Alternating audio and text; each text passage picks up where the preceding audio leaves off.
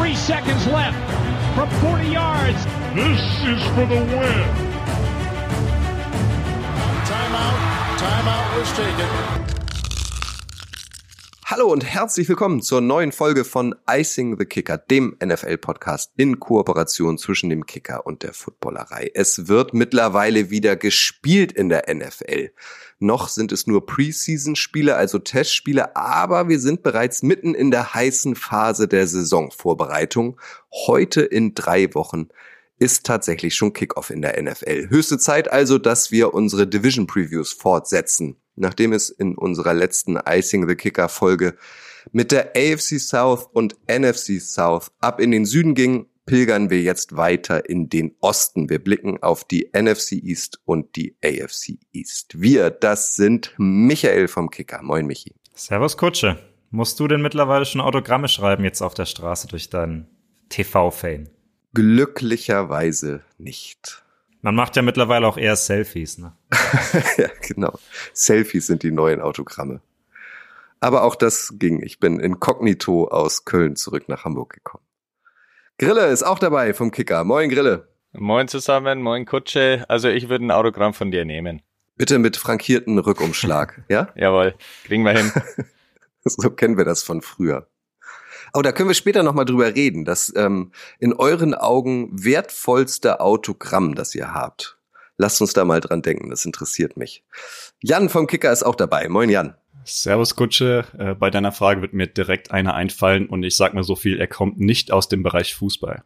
Na, jetzt bin ich oh, zu neugierig. Oh. Lass, schieß los, Jan. Was ist dein wertvollstes Autogramm? Ich hatte tatsächlich die Chance, Dirk Nowitzki einmal live zu sehen. Er hat sich in der Halle sehr viel Zeit genommen, hat allen Autogramme gegeben, die eins wollten und da bin ich sehr stolz drauf, dass ich das mein eigen nennen darf. Cool. Grille, Michi, was sind eure Top 1 Autogramme? Also bei mir, ich müsste mich entscheiden. Ich habe eins von Andrea Pirlo und ich oh. als Italien- und Serie A-Fan ist das natürlich sehr hoch. Aber Gucci, du weißt, ich bin ja auch im Metal-Business daheim und ich habe ein unterschriebenes Plektrum von James Hetfield. Boah. Und Metallica, das ist natürlich vielleicht sogar noch eine Stufe höher. Wow. Ich bin einfach zu jung. Ich habe eigentlich gar keine so spannenden Autogramme. Bei mir sind es eher die Selfies. Ich habe tatsächlich früher als kleiner Junge noch dieses, wie man es gemacht hat, irgendwie ähm, so Stars angeschrieben mit frankierten Rückumschlag drin und äh, Monika Sellisch ist, glaube ich, meine mhm. Nummer eins. Kennt ihr die noch? Klar. Ja. ja. Das Attentat Schön. hat sich letztens zum 30. Mal gejährt, habe ich gelesen. Ja, der Attentäter ist verstorben, das habe ich auch mitbekommen. Ja, das war schon Krasse vor ein Geschichte. paar Wer Jahren, die Geschichte nicht kennt, am Hamburger Roten Baum. Günter Parche ist das Stichwort. Gut, zurück zum Football. Ähm, bevor wir heute einsteigen in die beiden Divisions, wollen wir noch schnell zwei News besprechen. Zwei Running Back News. Äh, Zeke Elliott, Zeke Elliott und Delvin Cook haben nämlich neue Teams. Lasst uns mal bei Zeke Elliott einsteigen, Ezekiel Elliott.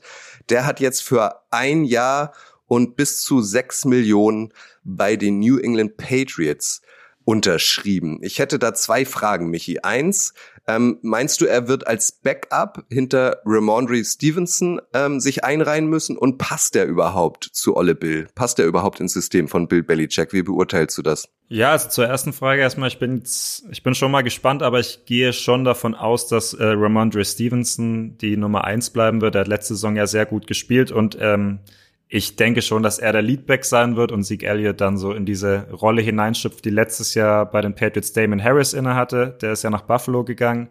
Also so eher dieser toughe Runner in between the tackles für Short Yardage, für die Goal Line. Ich glaube, da kann er immer noch was geben. Und vielleicht auch, und ich glaube, da passt er dann vielleicht doch auch ins, ins System. Und das war ja auch immer eine Qualität von Zeke Elliott, dass er halt ein sehr guter Pass Protector ist, dass man ihn noch bei, bei Third Down noch draufbringen kann und er, ähm, ja, für Mac Jones blocken kann. Ich denke, das kann er auch weiterhin. Ähm, ich glaube, das ist auch was, was Bill Belichick wertschätzen wird. Ähm, es wird ja auch einen Grund gehabt haben, warum sie ihn geholt haben. Aber ich glaube, die Zeiten, in denen er der alleinige erste Running Back ist, der so ein Backfield trägt, wie er es jahrelang bei den Cowboys gemacht haben, die sind einfach vorbei. Aber wer weiß, vielleicht klappt es ja noch mit einer Karriere als Center im Anschluss. Aber wir sprechen ja nachher noch ausführlicher über die, über die Patriots. Das tun wir in der Tat. Deswegen würde ich direkt zur zweiten News übergehen. Äh, Delvin Cook, wir kennen ihn alle noch von den Vikings, hat jetzt auch tatsächlich den Verein gewechselt. Der geht zu den Jets, kann sogar noch 2,6 Millionen Dollar mehr verdienen als Elliott, also 8,6, auch ein Einjahresvertrag. Grille, gehen die Jets mit ihm jetzt endgültig all in? Man hat ja das Gefühl gehabt, dass die Jets vielleicht erstmal ja schon loaded genug waren und dann kam ja die News vor ein paar Wochen, dass Rogers ja auf diese 35 Millionen in diesem Jahr verzichtet, irgendwie der größte Verzicht äh, eines Quarterbacks. Und dadurch war halt Platz da. Dann hat man schon schnell mitbekommen, dass Delvin Cook sich schon bei den Jets umgeschaut hat. Jetzt am Ende ist es dann wirklich zu dem Deal gekommen und damit, äh, ja, laden sie nur noch eine Stufe nach, was sie eh schon die ganze Offseason gemacht haben. Also ist natürlich sehr spannend und ganz witzig an der Stelle.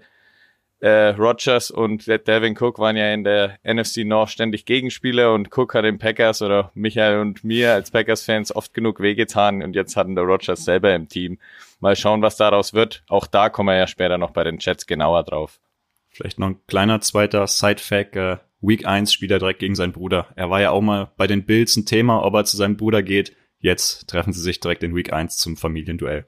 Es ist auf jeden Fall krass. Die AFC East allein durch, durch Aaron Rodgers hat ein Upgrade erfahren. Jetzt sind innerhalb kürzester Zeit auch noch Elliott und, und Cook da in diese Division gewechselt. Also äh, das wird auf jeden Fall spannend und die AFC East, wie schon angekündigt, wird hier natürlich in den kommenden Minuten ein Thema sein. Noch einmal kurz zur Erklärung. Wir tauchen jetzt ein in die Division Previews. Ihr kennt es aus den letzten Folgen, um unsere jeweiligen Team-Saisonprognosen äh, nennen wir euch immer jeweils ein X-Faktor. Das kann ein einzelner Spieler sein, eine gesamte Unit oder auch mal ein Trainer.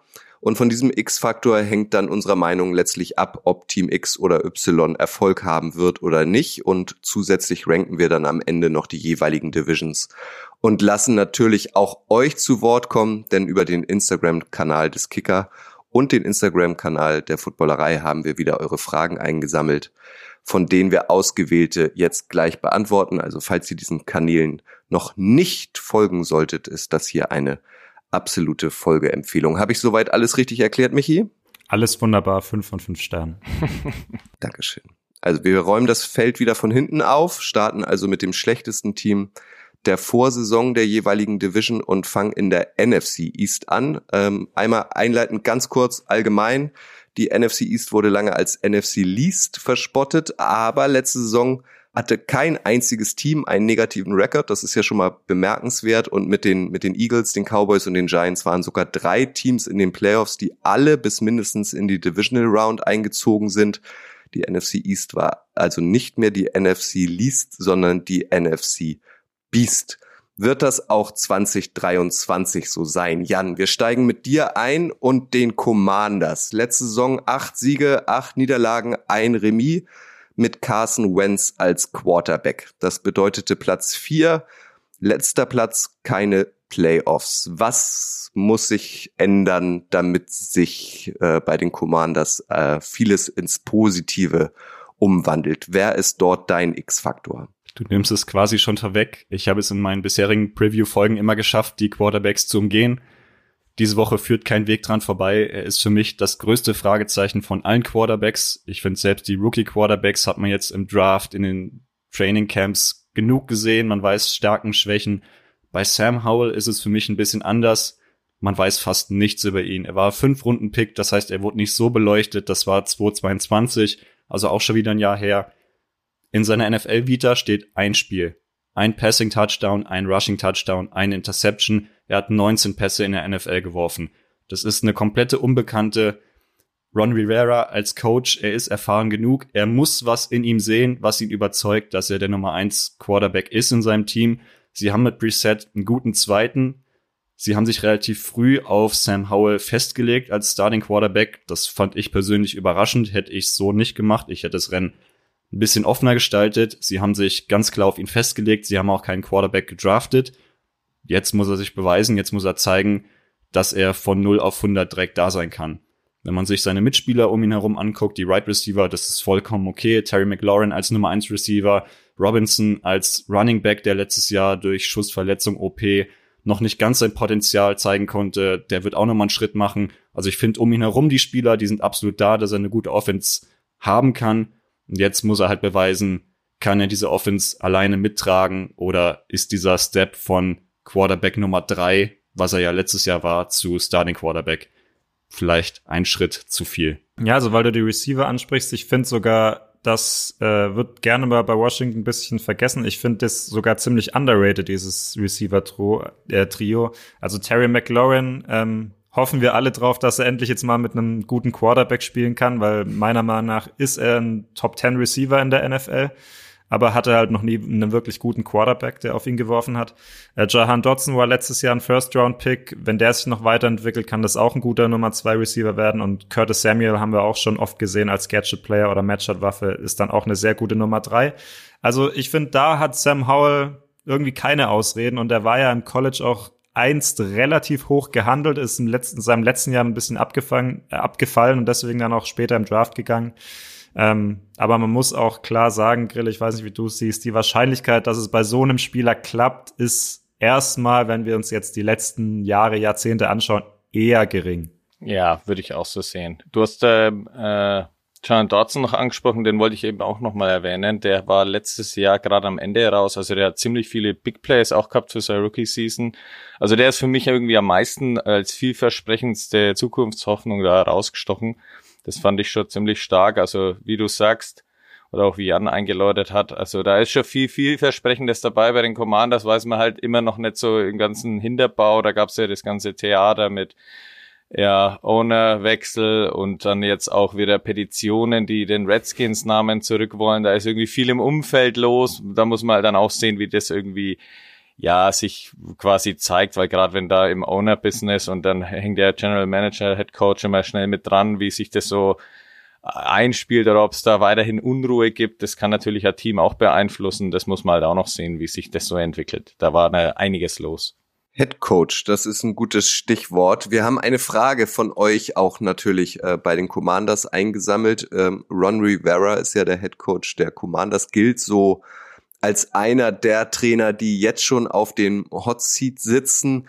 Jan, äh, es kommt eine Userfrage von äh, Strauchel31 über Instagram. Wann übernimmt Eric Bianemi von Riverboat Ron? Alles andere als nächstes Jahr wäre überraschend. Also Bianemi als äh, Offensive, Offensive Coordinator der Chiefs, dass er nicht direkt Head Coach wurde, hat schon überrascht in diesem Sommer. Jetzt hat er so ein Übergangsjahr, dass er nochmal äh, Offensive Coordinator geworden ist. Also ich glaube, es ist das vierte Jahr für Rivera. Er muss sich steigern. Ich sehe keine Chance, dass er nächstes Jahr noch Head Coach der Commanders ist. Ich glaube, Bienemy, das ist jetzt schon festgelegt, dass er diese Rolle nächstes Jahr übernehmen soll. Da müssen sie schon einen Rekord aufs Parkett zaubern, der durch die Decke geht und dann hat er Argumente auf seiner Seite. Aber wie es Grille gesagt hat, Ownership und steigende Erwartungen. Ich fand 8-8-1 als Rekord nächstes, äh, letztes Jahr nicht so schlecht, aber sie waren halt faktisch letzter in der Division und kein Owner will letzter werden. Von daher glaube ich schon, dass Bienemy die Zukunft gehört und er spätestens nächstes Jahr dann komplett übernimmt. Das haben wir aber auch schon sehr oft gedacht bei Bienemy, dass er irgendwo jetzt übernimmt, dass er, dass er doch irgendwo jetzt mal einen Headcoach Posten bekommen äh, muss. Und jetzt musste er quasi äh, von Kansas City weggehen, um überhaupt irgendwo die Plays callen zu dürfen. Weil das hat ja bei den Chiefs auch Andy Reid gemacht. Also wir hatten es leider schon oft genug irgendwie, dass wir gedacht haben, der muss doch jetzt irgendwo unterkommen und ähm, ist bis jetzt dann doch nicht passiert. Mal schauen. Also ich glaube, ähm, Ron Rivera muss halt auch irgendwie in den Griff bekommen, dass seine Defense wieder besser wird, weil die ist auf dem Papier, haben wir jetzt glaube ich noch nicht angesprochen, eigentlich eine sehr gute Defense, die aber immer so ein bisschen underperformt. Also gerade die D-Line ist ja mega stark. Wenn da Chase Young jetzt vielleicht noch äh, wieder zurückkommt, der nach seinem Kreuzbandriss jetzt bis jetzt noch nicht wieder der alte war vor zwei Jahren, dann kann das eigentlich auf dem Papier ein gar nicht so schlechtes Team sein. Aber die großen zwei Fragen sind halt die zwei wichtigsten im Football. Und das ist halt nach dem Head Coach einmal und nach dem Quarterback, du hast es angesprochen, Jan, zweimal. Und da bin ich doch bei beiden, zumindest bei Howell, eher skeptisch. Vielleicht doch abschließend eine ganz kurze Sache. Der Start der Commanders. Sie fangen an gegen die Cardinals in Denver, gegen die Bills und bei den Eagles. Wenn es normal läuft, starten sie mit 1-3 und dann ist der Druck natürlich schon enorm auf den Quarterback und auf den Head Coach. Also mit 1 3 in dieser Division zu starten, da kann schon einiges in die Brüche gehen. Bin sehr gespannt, wie sie in die Saison kommen. Ich bin gespannt, wie ihr am Ende diese Division rankt. Äh, es klingt für mich jetzt schon so ein bisschen, als wenn ihr die Commanders wieder auf Platz 4 setzt. Aber wir schauen mal. Wir kommen zu den Giants, äh, Grille. Das ist deine Mannschaft. Also zumindest hier in diesem Podcast, sonst natürlich nicht. sonst Letzte nicht. Saison Ein Sieg mehr als die Commanders, neun an der Zahl, sieben Niederlagen, ein Remis, äh, sind in die Playoffs eingezogen, haben dort tatsächlich auch die Vikings geschlagen. Dann äh, gab es aber das Aus gegen die Eagles. Was ist in dieser Giants-Saison dein X-Faktor? Man muss vielleicht an der Stelle nochmal einmal zurückgehen und zwar zur Vorschau von letzten Jahr. Da hat ja wirklich niemand irgendwie die Giants groß auf dem Schirm gehabt, weil Saquon Barkley nur verletzt war, Daniel Jones ja eigentlich auch schon längst auf dem Quarterback Hot Seat, äh, dass sie den abgeben. Und dann legen sie mit Brian Dable, der ja am Ende Head Coach of the Year geworden ist, so eine Saison hin, was schon eindrucksvoll war. Also da hat viel irgendwie äh, geklappt. Das liegt natürlich an seinem Coaching, das war sehr kreativ und so weiter und natürlich allen voran an Daniel Jones und Saquon Barkley, die einfach über die Gegner drüber gerannt sind und so viele, viele Schwachstellen, die es in der Offense natürlich gab und vielleicht noch gibt, äh, einfach so wegkaschiert haben. Das war dann schon am Ende beeindruckend, dass sie dann eben in die Playoffs einziehen und noch über die Vikings auch noch drüber rennen. Das war, wie gesagt, äh, groß, aber dann stellt sich natürlich jetzt die Frage, Brian Dable, zweites Jahr, wie kann er da dran weiter anknüpfen? Äh, die Gegner werden auch wissen, wie er so jetzt coacht. Also es gab schon einige Male, dass so ein Head Coach, der neu reinkommt, da irgendwie erstmal abliefert und dann ab Jahr zwei sich äh, schwer tut, weil er wird sich auch ständig neue Sachen überlegen. Und deswegen war es für mich eben als X-Faktor entscheidend, dass sie eine flexiblere Offense einfach brauchen. Und ich finde, wenn man sich das einfach mal auf dem Papier anschaut, wie gesagt, man hat noch nicht viel Material, man sieht es erst in der Saison, da haben sie schon an den richtigen Stellschrauben gedreht und allen voran eben mein größter X-Faktor ist Darren Waller von den Las Vegas Raiders geholt. Der war in den letzten zwei Jahren einige Male verletzt. In den zwei Jahren davor aber hat er richtig mit Derek Carr abgeliefert, ist ein richtig starker ja, Ballhawk, äh, Catching Receiver, der wirklich hier, keine Ahnung, auch gegen beste äh, Cornerbacks und Co. und Linebacker da einfach geile Räume aufreißen kann, überhaupt nur Leute auf sich draufziehen kann. Also wenn der irgendwie an seine alte Form hinkommt und dazu noch Barkley und Jones wieder funktionieren, dann ist allein das schon mal ein Upgrade für eine Offense, die einfach mehr, mehr passen muss. Ja, finde ich auch einen, einen sehr guten X-Faktor, weil die Giants brauchen halt dringend einen dominanten Passempfänger. Das ist das, was dieser Offense fehlt, was ihnen gefehlt hat letztes Jahr. Ich glaube nämlich ansonsten sind sie eigentlich in der Offense gar nicht so schlecht aufgestellt. Ich glaube, die O-Line ist gut mit zwei hohen Draft-Picks auf Tackle, Andrew Chalmers und Evan Neal. Über Saquon Barkley müssen wir, glaube ich, jetzt nicht mehr groß sprechen.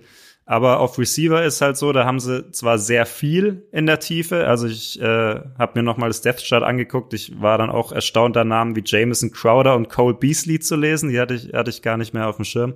Ähm, aber es ist halt, also sagen wir so, es ist viel Brauchbares, aber auch nichts, was sich jetzt aus den Socken haut. Also da herrscht dann eher das Prinzip Hoffnung vor, dass aus diesem großen Pool, den sie jetzt haben, halt einer schafft zu überraschen oder zwei. Jalen Hyatt äh, könnte so einer sein. Ähm, den haben sie in der dritten Runde gedraftet. Sehr explosiver äh, Spieler, Speedster. Und Wanda Robinson war letztes Jahr ein Zweitrunden-Pick, der hat aber kaum gespielt dann in seiner Rookie-Saison verletzungsbedingt. Aber das sind halt dann auch beides eher so die Slot- oder Speed-Receiver, keines, keine klare Nummer 1-Receiver. Und ich denke, dass Darren Waller in diese Rolle hineinwachsen muss. Er ist ja eigentlich, wenn wir ehrlich sind, gar kein richtiger Titan, sondern eher so ein großgewachsener oder ja, überdimensionierter Receiver ein bisschen. Und in diese Rolle als Nummer 1 Receiver, die muss er halt hineinwachsen, weil ich glaube, ähm, wenn die Giants eine Chance auf die Playoffs haben wollen, dann äh, brauchen sie, wie du gesagt hast, ein, auch ein, ja, ein, ein zuverlässiges Spiel, äh, ein zuverlässiges, zuverlässiges Passspiel. Absolut, du hast, glaube ich, äh, Darius Slayton noch nicht genannt. Der war in den letzten Jahren statistisch oft immer mit der Beste. Den haben sie recht günstig noch gehalten. Jalen Hyde als Rookie hast genannt. Und dann haben sie noch den 2022er Titan Daniel Ballinger, den irgendwie Darren Waller ja irgendwie auch unter seine Fittiche wegen nehmen kann mit seinen 30 Jahren. Also da auf, in dem Bereich, also wie gesagt, die Giants müssen mehr passen. Das kann immer so weitergehen, dass du Barkley Jones da die Beine weiter reitest. Und da finde ich, haben sie in der Offense schon an den richtigen Stellschrauben gedreht, um das andere natürlich auch nicht vergessen zu lassen. Die werden es natürlich weiterhin über Jones und Barkley auch versuchen. Aber wenn dann Waller eben äh, Dinge aufreißt, Slayton seinen normalen äh, ja, Zeug verbuchen kann und da eben seine Yards irgendwie einigermaßen in ein paar Hunderter hochschraubt, dann kann da schon was gehen mit den anderen. Dass die Giants eben ein bisschen flexibler daherkommen.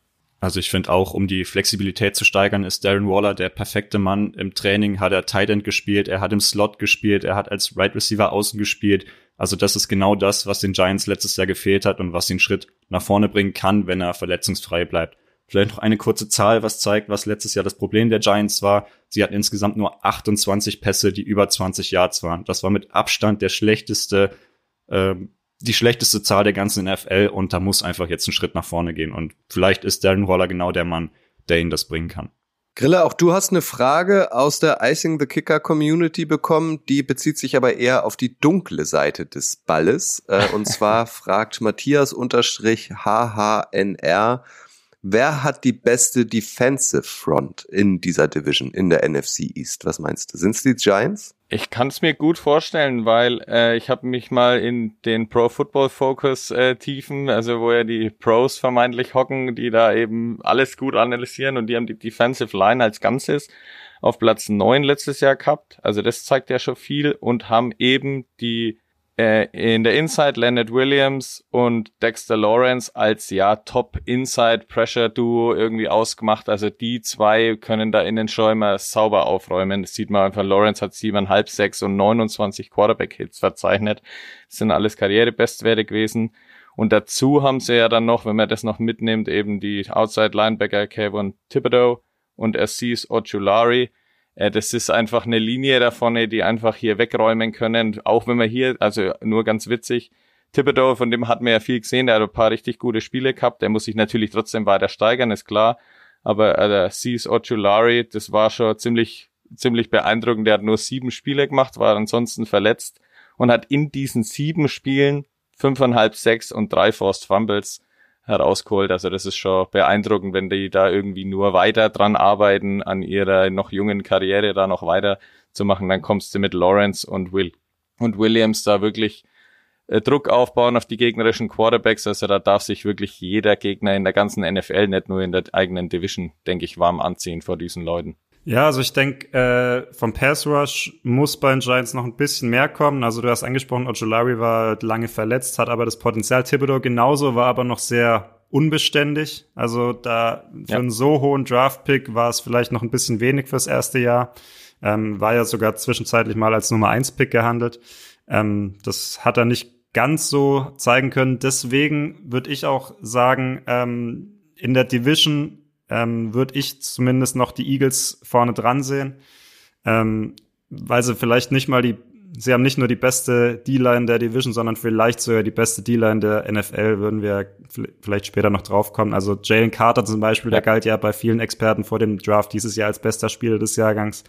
Den haben die Eagles ja geholt. Da ist jetzt nicht mal klar, ob der überhaupt starten wird, weil der ja noch zum Beispiel ein Fletcher Cox äh, rumläuft und und Jordan Davis, der letztes Jahr auch ein hoher Draftpick war. Das gleiche bei Nolan Smith, der auch First Rounder dieses Jahr war, der wahrscheinlich auch erstmal gar nicht äh, startet wegen Josh Sweat und ähm, Hassan Reddick. Also die Giants D-Line gebe ich dir recht, also gerade Inside gibt's wenig Besseres. Ähm, generell ist es aber, glaube ich, eine sehr starke Division, was die D-Lines angeht. Also Washington haben wir ja gerade auch schon angesprochen, ist auch eine extrem gute D-Line. Ähm, und die Cowboys ja. würde ich jetzt vielleicht eher einen Tick dahinter sehen, haben aber auch Micah Parsons und Marcus Lawrence auf Edge Rusher, was auch sehr, ein sehr starkes Duo ist. Die Cowboys, das sind die nächsten, über die wir sprechen. Die liegen bei mir letzte Saison zwölf Siege, fünf Niederlagen, ein Playoff-Sieg gegen die Buccaneers und äh, Tom Brady, haben damit Tom Brady endgültig in die Rente geschickt und dann gab's das Playoff aus gegen die 49ers, also wieder nix mit dem NFC Championship Game beziehungsweise äh, mit dem Super Bowl. Das war irgendwie eine komische Saison, finde ich. Dak Prescott hatte sich gleich im ersten Spiel verletzt, viel länger aus. Tony Pollard wuchs plötzlich über sich hinaus und hatte seine erste 1000 Yard Season und die beiden haben letztlich auch mit meinem diesjährigen X-Faktor der Cowboys zu tun und zwar ist das die O-Line Ihr erinnert euch, die war viele, viele Jahre das Prunkstück in Dallas, gehörte zu den Besten der NFL, war zwischenzeitlich sogar wahrscheinlich die Beste der NFL, aber zuletzt war sie immer wieder von schweren Verletzungen gebeutelt. Terence Steele hat sich in der letzten Saison das Kreuzband gerissen und wird wohl auch jetzt nicht rechtzeitig fit bis Woche eins. Tyron Smith ist seit gefühlt 2020 dauerverletzt und, und, und. Und das führte dazu, dass die Dallas O-Line vergangene Saison ungewohnt viel und schnell Pressure zugelassen hat. Aber wenn alle fit sind, ist das mindestens mal immer noch eine Top 10 O-Line in meinen Augen, denn da ist ja auch noch Guard Zach Martin, der ist schon seit 2014 eine Bank, wurde damals an 16. Stelle gedraftet, obwohl Jerry Jones mit diesem Pick eigentlich Johnny Manziel holen wollte. Also das ist auch immer noch unfassbar. Stellt euch das mal vor, das wäre passiert. Und nun haben sie tatsächlich mit ihm äh, um zwei weitere Jahre A 18 Millionen garantiert verlängert. Äh, Zach Martin ist nach kurzem Streik auch wieder ins Training eingestiegen. Das ist wichtig. Und ja, wenn die O-Line hält, wenn sie denn hält, dann kann Pollard wieder glänzen, dann kann Prescott glänzen, weil seine Receiver finde ich schon top. Also CD Lamb, Brandon Cooks, Michael Gallup, ähm, das, das liest sich schon ganz gut. Einen neuen O-Line-Coach gibt's auch. Joe Philbin ist weg, Mike Solari ist da, der kommt von Seattle. Die Seahawks sind zwar nicht gerade bekannt für gute O-Lines in den letzten Jahren, aber Solari und McCarthy, ähm, der jetzt neuerdings auch die Offense callt bei den Cowboys, äh, kennen sich schon länger und harmonieren wohl gut. Und ähm, ne, muss ich euch nicht sagen, dass der, ähm, dass der dass der Head Coach, also quasi der OC, der die Plays callt und ähm, der O-Line Coach ähm, äh, sich gut verstehen, ist immens wichtig im American Football. Also ne, das ist immer dieses äh, hätte, hätte, Fahrradkette oder wenn, wenn, ich weiß nicht mehr, was Matthäus, was hat er gesagt? Wäre, wäre Fahrradkette. Wäre, wäre. Also, ja. wenn die O-Line mal wieder hält, ähm, weil das Talent ist ja immer noch da, dann ist mit den Cowboys auf jeden Fall zu rechnen. Oder wie siehst du das, Jan? Auf jeden Fall. Die zwei Punkte, die du angesprochen hast, die stehen auch bei mir am Zettel. Einmal den Quarterback protecten, dass nicht schon wieder irgendeine Verletzung in der Saison da einen Strich durch die Rechnung macht. Und Tony Pollard, der ist explosiv, er findet die Lücken, aber die Lücken müssen eben auch erstmal geschaffen werden. Das sind die zwei Punkte, die für mich auch entscheidend sind, ob die Cowboys eine erfolgreiche Saison haben. Was ich noch spannend fand, so die Wunschaufstellung steht eigentlich in der Line, aber die Positionen sind nicht so richtig klar. Da geht's auch um Verletzungen, fällt der aus, dann muss der wieder rüber wechseln und so weiter. Das ist für mich noch ein bisschen das Fragezeichen. Einspielen ist besonders wichtig in der O-Line und wenn die da immer hin und her wechseln, dann könnte es vielleicht auch eine Zeit in der Regular Season brauchen, bis sie wirklich dann auf ihrem Top-Niveau sind. Wird spannend zu sehen, wie sie in die Saison gehen. Ich würde noch äh, Dalton Schulz reinwerfen, den sie verloren haben an die Texans. Also von den Texans ist ja Brandon Cooks gekommen, aber äh, Dalton Schulz, der ja so als ja, äh, auch immer seine, was hat er, glaube ich, 544 Yards und einige Touchdowns letztes Jahr wieder gemacht. Äh, das bricht natürlich weg. Natürlich hat er auch irgendwie geholfen, irgendwie auch wenn mit Lücken aufzureißen. Es ist ja doch auch eine Statur gewesen. Man muss sich dann sehen, wie sich das so einspielt. Ansonsten, ja, Tony Pollard auf, auf dem Zug wird jetzt natürlich völlig geritten, ist klar, jetzt wo Sieg Elliott auch weg ist. Das war ja letztes Jahr schon abzusehen den, denke ich, wenn sie gut bespielen mit Plays, Plays, Plays und dann eben so auch mit dem Laufspiel dann wieder Dak Prescott und seine Receiver zu öffnen. Ich denke schon, dass das funktionieren kann. Auf der anderen Seite muss ich dann auch nochmal, wir haben vorhin bei Ron Rivera schon drüber gesprochen, über den Head Coach. Mike McCarthy geht jetzt auch in sein viertes Jahr. Da wird natürlich, Dallas ist natürlich auch ein Umfeld, da wird ständig immer alles erwartet. Und äh, er ist ja natürlich jetzt in die Playoffs kommen, das ist schon alles okay gewesen, aber so das letzte Ding in den Playoffs, da hat man dann schon immer die Kritik rausgehört, dass so quasi das letzte, die letzte Kreativität in den entscheidenden Momenten irgendwie fehlt. So, eine Mannschaft. Ah, nee, die Userfrage. Das darf ich natürlich nicht unter den Tisch fallen lassen. Die kommt äh, von Lions DS06 ist das Handle. Werden die Cowboys in den Playoffs wieder auf die Füße fallen? Das hat ja fast schon Tradition. Ähm, und ich will da nicht viel vorwegnehmen, aber ich sehe die Play, äh, die Cowboys auch dieses Jahr nicht im Super Bowl, äh, wieder nicht. Americas Team wird wieder nicht in den Super Bowl kommen, in meinen Augen. Von daher werden sie wahrscheinlich wieder in den Playoffs auf die Füße fallen. Antwort lautet ja, meine Antwort. Michi, wie siehst du das? Ja, auf die Gibt es einen Durchmarsch der Cowboys in den Playoffs dieses Jahr? Aber auf die Füße fallen ist doch eigentlich gar nicht so schlimm, oder? Also, wenn du woanders drauf fällst, ist doch eigentlich Schlimmer, geht jedenfalls schlimmer. Naja, egal. Ich weiß, worauf du abzielst. Also natürlich wird dann die Cowboys auch dieses Jahr wieder ihre Chance in der NFC, weil die einfach deutlich schwächer ist als die AFC. Ähm, ich denke auch, also auch Grille auf das, was du gerade gesagt hast. Ich verstehe, warum es diesen diese Kritik an McCarthy gibt, weil wie du gesagt hast, es ist einfach Americas Team. Er hat da extrem Druck.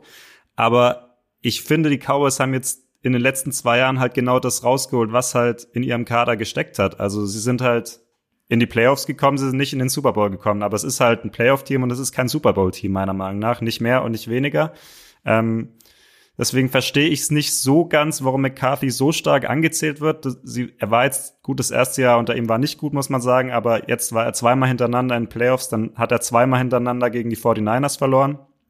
Und die 49ers sind halt eins von diesen ein, zwei, maximal drei Teams in der NFC, die halt noch besser sind als die Cowboys. Und ich glaube, da hat sich jetzt auch dieses Jahr nicht so viel dran geändert. Also ja, ich kann mir wieder gut vorstellen, dass sie, ich denke, sie werden sicher in die Playoffs kommen. Ähm, ich kann mir aber auch gut vorstellen, dass sie wieder in den Playoffs scheitern. Aber sie sind halt auch einfach in meinen Augen weiterhin ein sehr gutes Team, aber sie sind halt kein herausragendes Team und daran hängt es dann am Ende.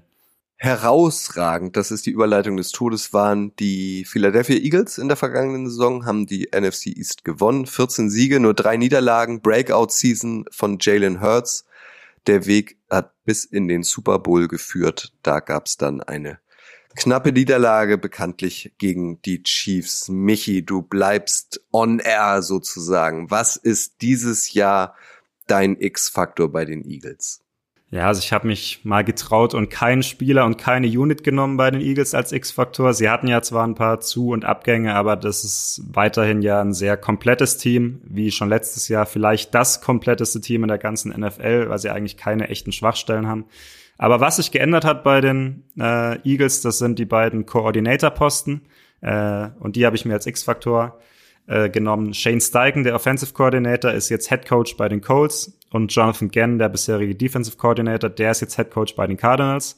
Und das ist schon was sehr Spezielles, denn dass ein Team beide Coordinators verliert, weil die Head Coaches in der NFL woanders werden.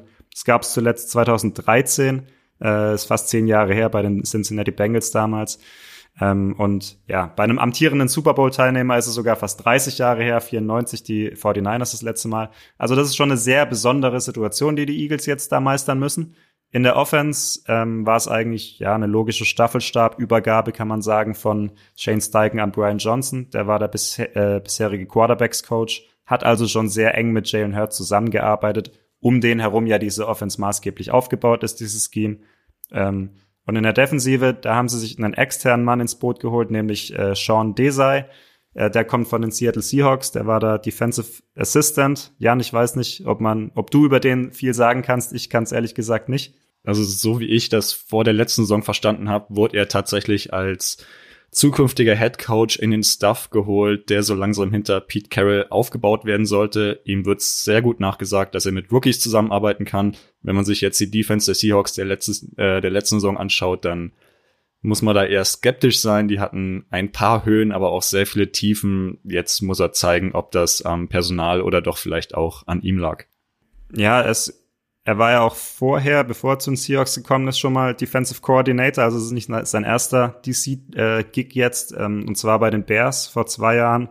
Da hatten die Bears die Nummer 22 Defense der Liga statistisch gesehen. Ähm, ja, aber natürlich auch mit deutlich schlechterem Personal kann man jetzt nicht vergleichen mit dem Personal, was er jetzt in Philadelphia zur Verfügung hat.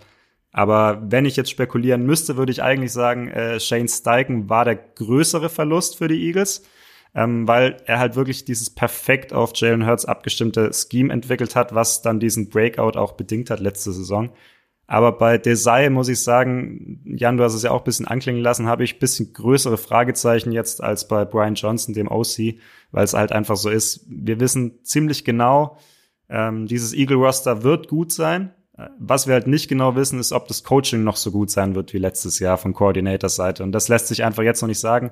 Und ja, deswegen ist es für mich mein klarer X-Faktor. Aber äh, vielleicht habt ihr ja noch andere X-Faktoren. Ja, ich würde euch noch mal zu Wort kommen lassen, ähm, euch Icing the Kicker Hörer, weil das passt jetzt sehr gut. Ähm, die Frage von Daniel.grcss, äh, der Name ist jetzt schon ein paar Mal gefallen, Michi, der fragt, ist Hertz nur ein One-Year-Wonder? Ja, schön, dass die Frage an mich geht, weil ich hier, glaube ich, vor einem Jahr gesessen bin und gesagt habe, dass ich nicht an Jalen Hurts glaube. Ähm, da wurde ich eines Besseren belehrt. muss man auch so transparent sein. Wir, äh, wir sind ein transparenter Podcast, äh, muss ich zugeben. Ähm, deswegen muss ich jetzt auch sagen, natürlich glaube ich nicht, dass er ein One-Year-Wonder ist, ähm, weil an seiner Athletik, da hat sich ja nichts geändert, da wird sich nichts ändern und das ist das, was ihn hauptsächlich trägt. Er ist ein extrem athletischer Quarterback, der ja extrem schwer ausrechenbar ist mit seiner Dual Threat Ability. Das wird sich, glaube ich, auch auf die kommende Saison übertragen. Und was mich halt extrem beeindruckt hat, ich war auch so während der Saison immer so ein, ja, gut, ist natürlich auch viel das Scheme, aber also ich muss sagen, die Performance im Super Bowl, da hat er für mich auch wirklich gezeigt, was er für eine äh, nicht nur sportliche Qualität, sondern auch mentale Stärke besitzt. Das hat mich wirklich beeindruckt ähm, in jeder Facette. Ich denke, dass er vielleicht sogar fast noch einen Tick besser als Mahomes gespielt hat insgesamt, wurde dann nur ein bisschen um sich äh, von der Defense auch allein gelassen. Ähm, auf, als Passer ist er für mich nicht auf dem Level, wie es jetzt ein Mahomes ist, ein Burrow oder auch ein Aaron Rodgers ist, aber muss er auch gar nicht sein in diesem Eagles-Scheme. Ähm, ich glaube jetzt nicht, dass er ein absolut heißer MVP-Kandidat sein wird nächste Saison. Ich glaube aber auch auf keinen Fall und ähm, um die Frage zu beantworten, dass wir es hier mit einem One-Year-Wonder zu tun haben. Ähm, wobei man muss jetzt sagen, äh, gut, Mario ist jetzt nicht dabei, der könnte jetzt ein Lied davon singen. Dieses Phänomen der One-Year-Wonder äh, Quarterbacks bei den Eagles, das gab's ja doch schon ein paar Mal in der Vergangenheit, ne? Wie, ja, aber Grille? Ich möchte noch ganz kurz eben auf das, was Michael vorhin schon angerissen hat mit dem Coaching-Wechsel und dann eben, was auch noch weggebrochen ist. Ich weiß nicht, ob er jetzt erwähnt wurde. Ich glaube, ich habe nicht gehört. Miles Sanders haben sie auch verloren. Der hat natürlich dieses Laufspiel schon immer gut ergänzt. Also den haben sie an die Panthers abgeben müssen. Ähm, da muss man eben auch sehen, ja, wie dann eben Hertz das alleine irgendwie oder halt mit, äh, sie haben glaube ich Swift aus äh, Detroit geholt. Also das muss sich halt alles erstmal einspielen, deswegen ist es schon sehr, sehr spannend, wie sich das in den ersten Spielen zeigen wird, meines Erachtens.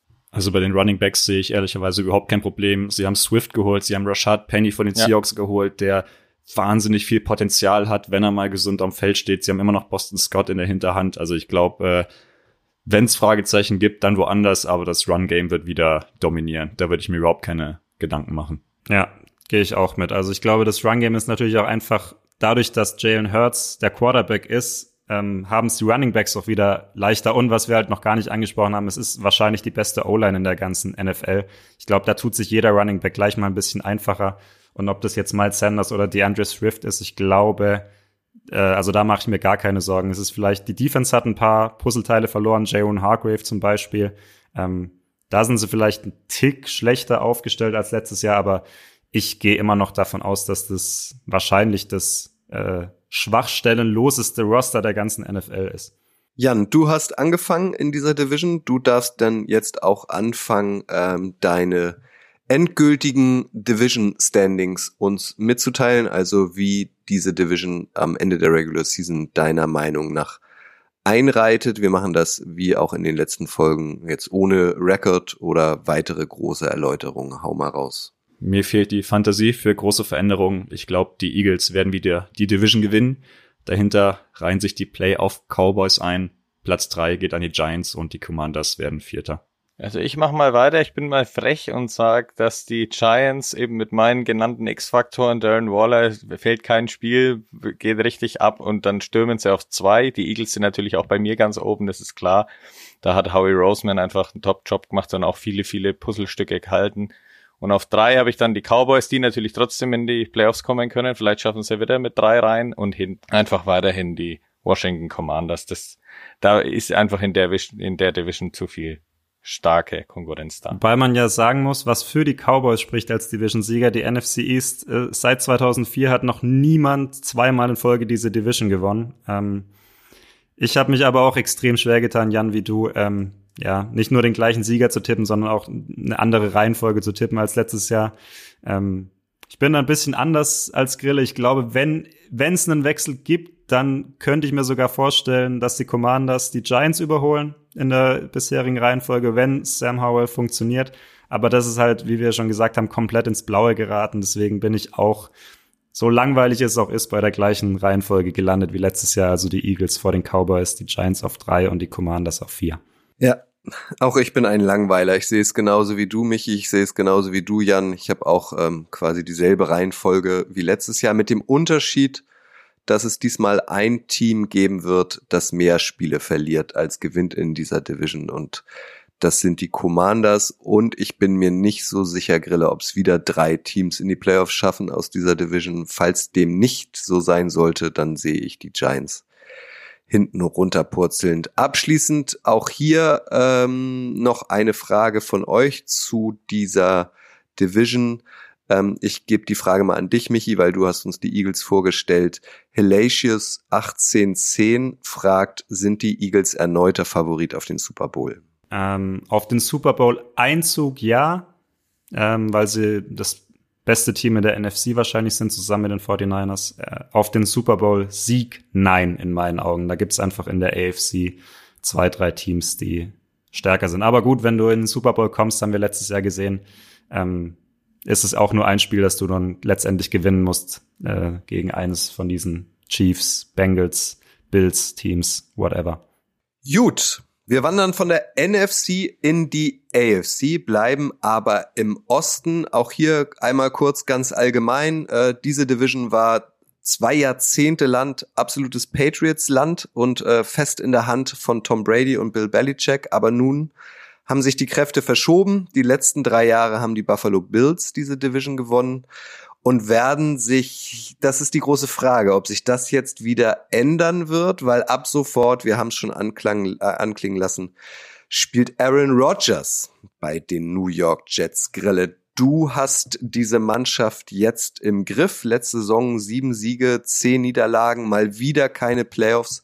Zuletzt, ich meine, 2010 der Fall. Kein anderes Team hat so eine lange Durststrecke ohne Playoffs. Nun soll Aaron Rodgers der Heilsbringer sein. Ist er auch dein X-Faktor? Das wäre natürlich schön und einfach gewesen. Natürlich ist ein Quarterback ein X-Faktor, ist es aber bei mir jetzt nicht. Über den haben wir jetzt schon viel gesprochen und so weiter. Die Offense ist aufgeladen worden. Ähm, ja, Zach Wilson ist Vergangenheit. Jetzt kommt hier einer, der schon nachgewiesen hat, was er kann. Aber eben auch ein Aaron Rodgers braucht Unterstützung und deswegen bin ich beim X-Faktor aufs Laufspiel gegangen. Weil das hat letztes Jahr gerade am Anfang eben auch dazu geholfen, dass sie einigermaßen mit dieser starken Defense auch gut reingestattet sind. Und da hat Brees Hall damals als Rookie eben in seinen wenigen Spielen, bis er sich das Kreuzband gerissen hat, wirklich überzeugt. Und deswegen ist einfach er mit in Verbindung mit dem am Anfang genannten Devin Cook einfach mein X-Faktor weil ja, wenn die fit zurückkommen, dann ist es total, total eine Bank. Also die zwei können da richtig aufräumen und dann eben Aaron Rodgers entlasten. Und wenn man dann eben zurückblickt auf Aaron Rodgers, äh, ja, ja vor vor drei und vier Jahren, diese äh, vor drei und zwei Jahren, äh, diese zwei Mega-Jahre, wo er MVP wurde, und dann Nathaniel Hackett, den sie ja übrigens auch geholt haben. Also da ist vieles irgendwie Green Bay ähnlich jetzt bei den Jets. Und damals hat das Laufspiel eben Rogers so stark unterstützt, dass er zum MVP geworden ist. Und da muss eben Brees Hall und Delvin Cook eben das reinbringen, was Aaron Jones und AJ Dillon bei den Packers gemacht haben. Denn wenn Aaron Rodgers wie früher alles alleine im Passen machen muss, dafür ist er dann mit 39, finde ich, einfach zu alt. Und ähm, ja, wenn er eben den dann den Druck auch bekommt. Die O-Line ist vielleicht auch eine äh, kleine Schwachstelle bei den Chats. Also da muss einfach viel übers Laufen aufgerissen werden, Lücken geschaffen werden und das Passspiel so eben entlastet werden. Das ist ganz, ganz oben bei den Chats. Das finde ich ist unabdinglich gerade auf dem Weg, wo sie hinwollen. Ne? Mit Aaron Rodgers gehen sie ja nicht nur dahin, die Playoffs mal wieder zu erreichen seit 2010, sondern eigentlich viel mehr weil der Hype ist da total ausgebrochen. Season-Tickets ex explodiert, die Preise, also ja. Und da sehe ich eben Brees Hall und Delvin Cook nach ihren Verletzungen. Äh, Brees Hall ist jetzt erst zurückgekommen ins Training am Anfang und Delvin Cook kommt noch ein wenig später, weil er auch noch eine OP hinter sich hat, eine kleine und irgendwie sein erstes Kind erwartet.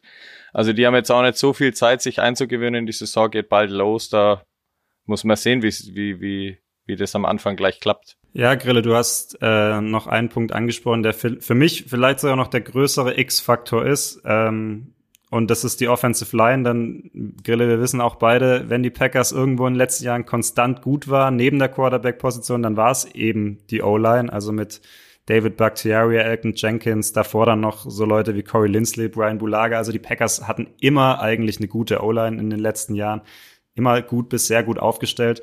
Und bei den Jets sehe ich da jetzt schon ein paar Fragezeichen, muss ich sagen. Ähm, sie haben zwar eigentlich zwei gute Spieler, also einerseits Dwayne Brown, aber der ist mittlerweile 37 und hat bis jetzt im Trainingcamp noch nicht mittrainieren können wegen der Schulterverletzung. Und auf der anderen Seite ist Mikai Beckton, der war mal vor zwei, drei Jahren ein sehr hoher Draftpick, aber der hat in den letzten zwei Saisons genau ein Spiel gemacht, also insgesamt. Ich glaube vor zwei Jahren eins, letztes Jahr gar keins. Ähm, und wenn man dann davon ausgeht, dass die beiden vielleicht nicht spielen können oder nicht die ganze Saison spielen können. Und wenn man dann mit zwei Backups antritt, dann hilft es Aaron Rodgers nicht, ähm, weil er ist halt auch einer, der es jetzt aus den letzten Jahren gewohnt war, eine sehr gute O-Line zu haben und den Ball lang halten zu können. Ähm, und dann hilft es aber auch Brees Hall und Delvin Cook nicht, ähm, um auf deinen Faktor äh, wieder zurückzukommen. Und das könnte halt so ein Punkt sein, der echt eine Schwachstelle werden könnte, denn Quarterback, Receiver mit Garrett Wilson sind sie sehr gut aufgestellt. Running Back jetzt natürlich auch. Das sieht alles sehr gut aus und die Defense natürlich, haben wir jetzt noch gar nicht drüber gesprochen, ist natürlich sowieso eine der besten, wenn nicht die beste gewesen, letztes Jahr angeführt von Sauce Gardner. Ich kann noch mal ganz kurz zur O-Line. Also das war wirklich letztes Jahr, die haben zehnmal eine, ein Spiel mit einer anderen O-Line-Formation gestartet. Also das war schon letztes Jahr eine Krücke und das ist eben auf dem Papier jetzt nicht so viel besser. Ich habe jetzt noch gestern gelesen, dass hier Guard Elijah Vera Tucker, der soll jetzt irgendwie umrücken, irgendwie, also da wird irgendwie ständig noch dran geschliffen, die O-Line irgendwie für die Saison aufzustellen. Also das ist wirklich, sehe ich auch als großes Problem. Deswegen wäre es eben wichtig gewesen, irgendwie diese Running Backs von Anfang an ab Trainingsstart da zu haben. Das haben sie eben jetzt nicht. Und das muss jetzt sich irgendwie schnell, schnell finden, um dann ja, damit es gleich losgeht, weil ich meine, die Spiele in der eigenen Division sind extrem hart, weil die Division mit das härteste ist, was es in der NFL aktuell gibt und vielleicht in den letzten Jahren gegeben hat. Also das ist echt brutal. Äh, wenn am Ende des Tages oder auf lange Strecke dann Delvin Cook und so natürlich zu seiner Form hinkommt, den haben wir nur noch mal ganz kurz dazu die Vikings auch nicht halten können oder wollen, weil er einfach so teuer gewesen wäre. Er hat aber trotzdem viermal auch eben letztes Jahr über 1100 Rushing Yards gehabt und ist statistisch einfach nur hinter Derrick Henry von den Titans zu listen. Also wenn der fit ist, dann ist es eine absolute Bank und dann hast du dazu noch einen Zweitjahres Running Back, der einfach so äh, Lücken erkennt, Speed hat äh, mit Brees Hall, dann kann das wirklich auch richtig gut abgehen und eben die O-Line entlasten. Aber es sind da schon noch Fragezeichen da. Was ich mich gefragt habe, spielt man es mal durch, hätte man das Geld, was man jetzt Cook gibt, nicht vielleicht besser in die O-Line investiert weil, was machst du? Sind beide Running Backs verletzt? Hast du ein Problem. Sind beide Running Backs fit? Hast du in gewisser Weise auch ein Luxusproblem. Wer kriegt dann jetzt welche Zeit? Dann hast du vielleicht einen Cook, der nochmal acht Millionen verdient als Backup auf der Bank, wenn Brees Hall einen guten Job macht. Wie viel äh, Snaps kriegt er dann überhaupt? Was ist, wenn einer angeschlagen ist? Ich weiß nicht, ob sie sich vielleicht nicht mit dem Cook-Deal ins eigene Bein geschossen haben. Da würde ich mal noch was äh, Kosten, Nutzen, Position betrifft, äh, ein Fragezeichen dahinter stellen. Wenn man das mal weglässt, natürlich, je bessere Spieler bei dir im Kader sind, äh, für einen Super Bowl Run, klar, holst du jeden, den du kriegen kannst, aber langfristig, ah, gefällt mir nicht so ganz dieser Deal. Ich sehe es absolut genauso. Ich habe das auch nicht verstanden. Also 8,6 Millionen Dollar ist auch nicht so wenig. Dafür hättest du zum Beispiel einen soliden Guard dir nochmal holen können oder so und dann Vera Tucker nach außen schieben, whatever. Also ich kann es mir eigentlich nur so erklären, wenn wir jetzt äh, Jan nach einer Erklärung suchen, dass sie halt vielleicht glauben oder wissen, dass Brees Hall halt nicht zu 100% fit ist äh, oder da Bedenken haben. Ähm, also er ist jetzt diese Woche am Dienstag zurückgekehrt, Brees Hall, ins Teamtraining, aber er war halt vorher ja. zehn Monate raus nach seinem Kreuzbandriss und wir wissen, wie das ist mit Running Backs nach Kreuzbandrissen. Da kann die Agilität, diese Explosivität, die wir letztes Jahr gesehen haben von ihm, die kann da schon schnell mal verloren gehen oder es dauert, bis sie wieder zurückkommt oder Sie haben vielleicht wirklich Bedenken, dass er dieses Jahr wirklich ähm, dieser Topback sein kann, der er letztes Jahr war. Und jetzt wollten sie halt dann quasi so eine Fallback-Option, damit sie auf jeden Fall einen sehr guten Running Back haben für Aaron Rodgers, bis sie wirklich sicher sind, dass Hall wieder der Alte ist. Also Devin Cook hat ja auch nur für ein Jahr unterschrieben. Kann auch sein, sie wollen ihn jetzt dieses Jahr einfach mal äh, vor die Nase setzen und wenn Brees Hall dann nächstes Jahr wieder zu 100% fit ist, ist er wieder der Starter, alles denkbar. Ähm, das ist irgendwie so das Einzige, wo ich mir dann einen Reim draus machen könnte, weil ich finde es eigentlich auch, ähm, sie hätten das Geld an, anders investieren können. Was geht bei den New York Jets mit Aaron Rodgers? Das ist wahrscheinlich die Frage schlechthin vor der kommenden NFL-Saison. Grille, es gibt auch hier eine Frage von Oliver Schöne. Äh, der sagt, na, es ist eigentlich mehr eine Aussage. Ähm, er sagt, die Jets schaffen es mit Rogers mindestens in die Divisional Round. Das ist jetzt nicht mal eine Bold Prediction, das ist eigentlich das Minimum, oder? Ja, also von der, was da erwartet wird, ist es das Minimum. Was natürlich rauskommt, ist dann eben die große Frage dahinter. Aber ich kann es mir, wenn eben diese Stellschrauben, an denen eben fleißig gedreht wurde, auch von Rogers, der ja da offenbar mehr Mitspracherecht hat, als er bei den Packers jemals bekommen hat, äh, der hat ja wirklich alles bekommen. Also Alan Lazar hat er bekommen von den Packers, seinen alten Buddy Randall Cobb, der irgendwie zehn Jahre mit ihm zusammengespielt hat insgesamt. McCall Hartman als schneller Speedster haben sie von den Chiefs geholt, was sie Elijah Moore ja an die Browns, äh, an die Browns abgegeben haben. Und dann haben sie Garrett Wilson als Offensive Rookie of the Year da. Corey Davis ist im äh, Depth Chart, im Depth Chart, wenn du das anschaust, irgendwie nur noch Receiver 4 oder 5. Der hat es auch bei den Titans nie gezeigt, dass er als 2017er First Rounder mal hatte, aber den hast du ja auch noch da. Also der ja, hat ja auch was in sich. Und ein Rogers weiß dann schon durch Training und Co., wen er wie wann einbauen kann. Also das alleine ähm, schreit ja einfach nach Playoffs. Das muss man einfach mal so sagen. Rogers selbst ist ja natürlich auch dahin gewechselt, um das eben zu erreichen. Also ich gehe mit dieser mutigen Aussage, wenn die O-Line einigermaßen hält oder sich da einigermaßen finden kann, dann auf jeden Fall mit, weil du kommst natürlich auch mit einer Defense daher, die ja jetzt nicht viel schlechter sein wird als letztes Jahr. Und das war einfach schon die Bank, dass er eben am Ende trotz Zach Wilson mit sieben zu zehn Siegen dastanden. Das ist ja keine Katastrophenbilanz gewesen in dieser Monster Division. Das muss man auch mal sagen. Also das liegt äh, schon richtig am Ding. Am Trainer auch und so weiter. Und da sehe ich eben keine großen Schema-Unterschiede.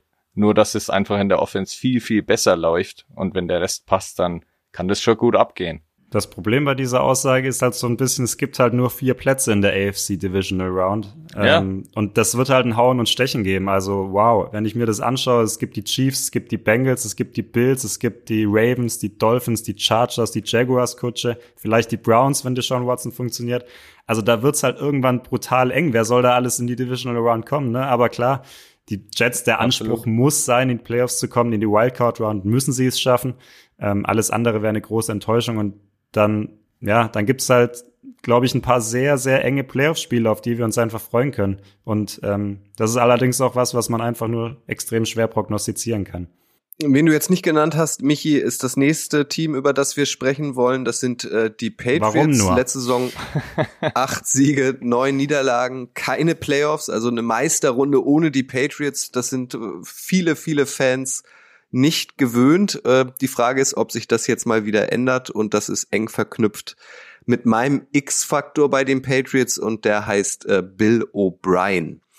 Ähm, einmal noch zurückgeschaut, das Play-Calling, das offensive Play-Calling der Patriots war letzte Saison eine Katastrophe. Ähm, da hat sich das Duo Matt Patricia und Joe Judge drum gekümmert. Die waren federführend für die Offense zuständig aber das muss man sagen, charmant formuliert.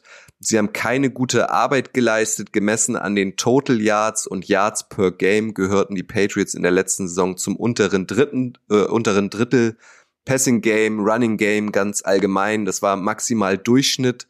18,2 Punkte haben die Patriots im Schnitt pro Spiel geschafft. Das ist die schlechteste Bilanz seit Jahr eins von Bill Belichick ähm, im Jahr 2000 bei den Patriots und die Third Down und Red Zone Offense ähm, äh, war die schlechteste sogar tatsächlich in den 23 Jahren von Bill Belichick bei den bei den Patriots. Red Zone Touchdown Percentage, da waren die Patriots vergangene Saison Schlusslicht und und und und und. Und jetzt kommt Bill O'Brien da, also ich, bei mir zuckt sich da irgendwie so ein bisschen zusammen. Das wird vielen so gehen. Der hat Stallgeruch, war von 2007 bis 2011 in verantwortungsvollen Offensivrollen ähm, bei den Patriots unter Belichick schon mal da.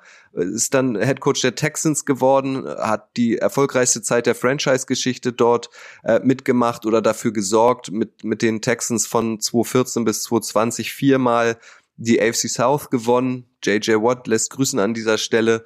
Dann wurde er aber später auch noch GM und dann war er irgendwie gefühlt äh, völlig überfordert. Viele falsche Personalentscheidungen haben schließlich dann auch äh, seine durchaus erfolgreiche Zeit in Houston mehr als getrübt. Dann kam er unter bei Belichicks besten Freund, nämlich Nick Saban am Alabama College mit der Crimson Tide ähm, hat er 2021 das, das College National Championship Game erreicht, aber gegen Georgia verloren, 2022 dahingegen den, den Sugar Bowl gewonnen und nun kommt er als Offensive Coordinator zurück.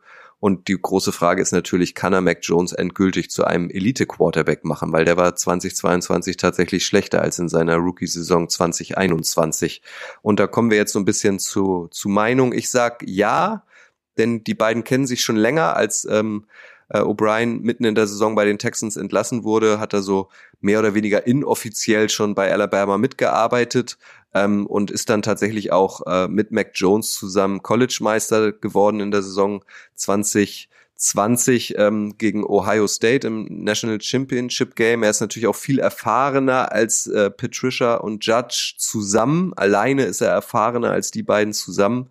Und ich glaube, die Offense der Patriots wird 2022, 2023 anders aussehen als 2022 irgendwie kreativer, überraschender, viel mehr Empty Package. Aber das Receiving Core haut mich nicht vom Hocker. Also Juju ist neu da.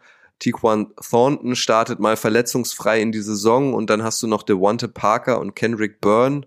Ah, ja, dazu noch Mikey Zicki und Hunter Henry als Tight End und, und Stevenson und schon den angesprochenen ähm, Zeke Elliott als Running Back. Also ich glaube, die ähm, Patriots werden unter Bill O'Brien hübscher aussehen.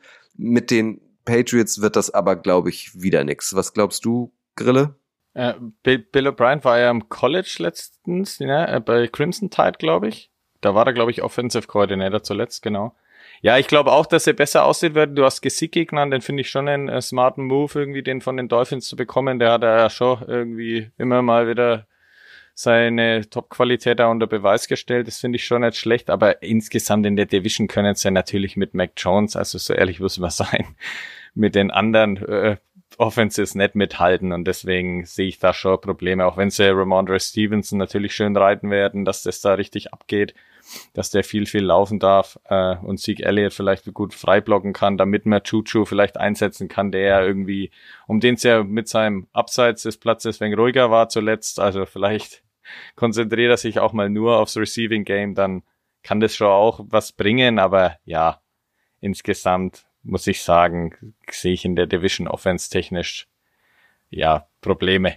Also ich würde bei Mac Jones ein bisschen einhaken. Ich finde, er hatte echt einen schweren Job. Der hat jetzt in den letzten drei Jahren drei verschiedene Koordinator gehabt.